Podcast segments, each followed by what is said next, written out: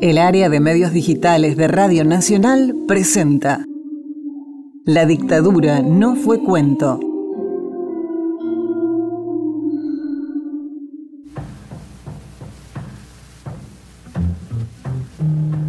La historia de nuestro país está plagada de intervenciones militares, pero ninguna fue tan dura como la última. El golpe de Estado, concretado el 24 de marzo de 1976, llegó para concretar lo que venía ensayándose en los años previos. La tortura, la desaparición forzada y el exterminio de 30.000 militantes se sostuvieron en el terror instalado en el resto de la población. ¿Cómo se desaparece a 30.000 personas?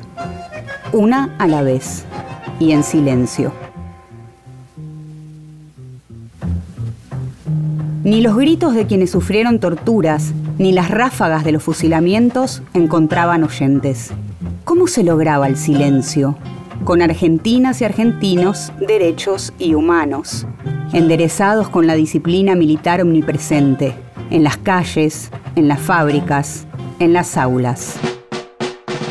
El accionar subversivo se desarrolla a través de maestros ideológicamente captados que inciden sobre las mentes de los pequeños alumnos, fomentando el desarrollo de ideas o conductas rebeldes, aptas para la acción que se desarrollará en niveles superiores.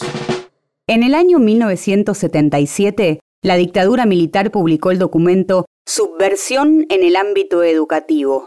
Conozcamos a nuestro enemigo y lo distribuyó en los colegios del país al inicio del ciclo lectivo del 78, siendo de lectura obligatoria para los docentes.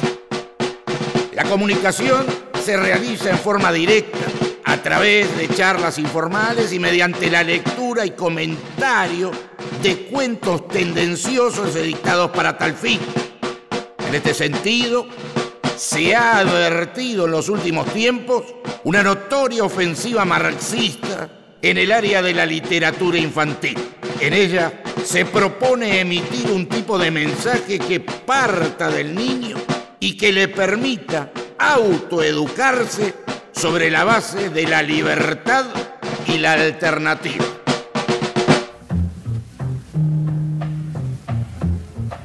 La literatura infantil era vista por la dictadura cívico-militar como un arma y había que eliminarla. La ofensiva que refería al Ministerio de Cultura y Educación era marxista. El marxismo, como marca de cualquier combate al capital, tenía que ser eliminado porque el capital mandaba. Por eso hablamos de dictadura cívico-militar. Sabemos que muchos empresarios, capitalistas justamente, no solo colaboraron, sino que señalaron a sus propios trabajadores como elementos subversivos. Los Mazot, dueños del diario La Nueva Provincia en Bahía Blanca, o Carlos Blaquier, dueño del ingenio Ledesma en Jujuy, estuvieron relacionados con el papel. Así que imaginemos cómo les caería un cuento que no solo señalaba al poder económico como titiritero de las Fuerzas Armadas, sino que apuntaba directamente a la industria del papel. Es en la educación donde hay que actuar con claridad y energía para arrancar la raíz de la subversión, demostrando a los estudiantes la falsedad de la concepción y doctrinas que durante tantos años, en mayor o menor grado, les fueron inculcando. Hubo muchos cuentos prohibidos durante la dictadura, cientos. La planta de Bartolo, que formaba parte del libro La Torre de Cubos de Laura de Betach, era absolutamente escandaloso. Primero se prohibió en Santa Fe, a través de una resolución del Ministerio de Educación y Cultura de la provincia. La prohibición empezó como una especie de, enfermedad que primero fue pequeña y después fue, fue haciendo metástasis, ¿no? Yo era como que ya estaba un poco enterada, ¿no? Que incluso yo tuve advertencia de, mi familia, que, si bien le gustó mucho el libro y qué sé yo, mi papá enseguidita se preocupó, porque me dijo, vos vas a tener problemas con ese libro. Laura de Betach, escritora. Considerando que toda obra literaria para niños debe reunir las condiciones básicas de estilo, que del análisis de la obra La Torre de Cubos se desprenden graves falencias tales como simbología confusa, cuestionamientos ideológicos sociales, ilimitada fantasía. El ministerio resuelve prohibir el uso de la torre de cubos de Laura de Betach de forma. La planta de Bartolo es una especie de carta abierta de Rodolfo Walsh a la Junta Militar, pero publicada una década antes del golpe y destinada al piberío. No solo, como contamos, denuncia al poder financiero como mentor del terror, en medio de una crisis económica sufrida por el pueblo, sino que muestra a la organización popular y a la solidaridad como vencedoras. Era demasiado como para que se leyeran las escuelas. Sin embargo, hubo docentes que se atrevieron, que cambiaron el nombre en el programa, que forraron las tapas del libro y que leyeron la planta de Bartolo en las aulas. Y así vencieron al silencio. Y así el vendedor de cuadernos tuvo su merecido y no murió impune como otros vendedores de cuadernos que también mandaron a la policía.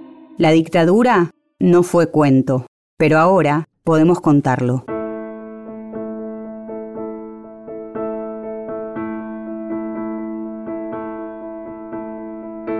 La planta de Bartolo, de Laura de Betach. El buen Bartolo sembró un día un cuaderno en un macetón. Lo regó, lo puso al calor del sol y cuando menos lo esperaba, trácate. Brotó una planta tiernita con hojas de todos los colores. Pronto la plantita comenzó a dar cuadernos. Eran cuadernos hermosísimos como esos que les gustan a los chicos de tapas duras con muchas hojas muy blancas que invitaban a hacer sumas y restas y dibujitos. Bartolo palmoteó siete veces de contento y dijo, Ahora todos los chicos tendrán cuadernos. Pobrecitos los chicos del pueblo. Estaban tan caros los cuadernos que las mamás, en lugar de alegrarse porque escribían mucho y los iban terminando, se enojaban y les decían, ¿Ya terminaste otro cuaderno? Con lo que valen y los pobres chicos no sabían qué hacer. Bartolo salió a la calle y haciendo bocina con sus enormes manos de tierra gritó, Chicos, tengo cuadernos, cuadernos lindos para todos. El que quiera cuadernos nuevos, que venga a ver mi planta de cuadernos.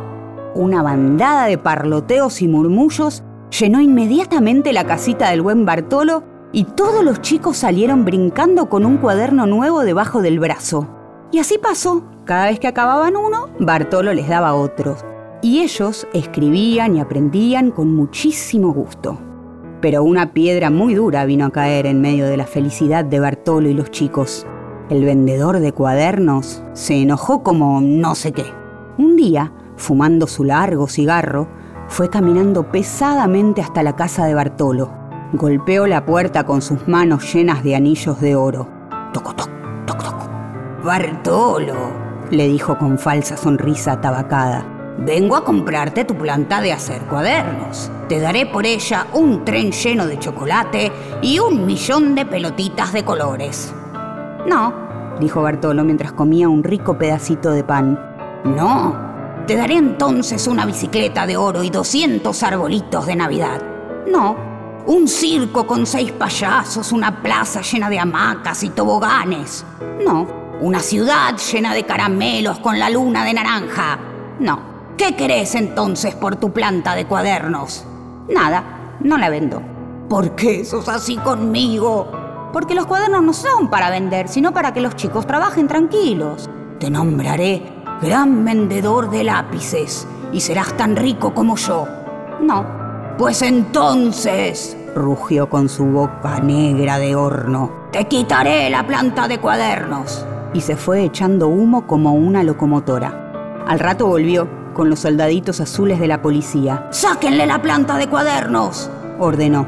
Los soldaditos azules iban a obedecerle cuando llegaron todos los chicos silbando y gritando y también llegaron los pajaritos y los conejitos. Todos rodearon con grandes risas al vendedor de cuadernos y cantaron arroz con leche, mientras los pajaritos y los conejitos les desprendían los tiradores y les sacaban los pantalones.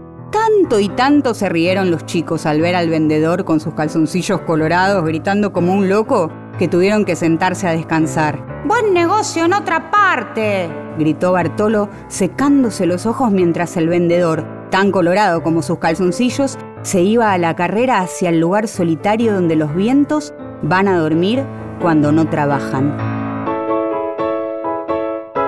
La dictadura no fue cuento. Guión e informe, Micaela Pollack. Personaje militar, Gabriel Chocolate Corona. Producción, Leo Acevedo y Fran Aquino. Edición, Ignacio Guglielmi. Fue una producción del área de medios digitales de Radio Nacional para Nacional Podcast.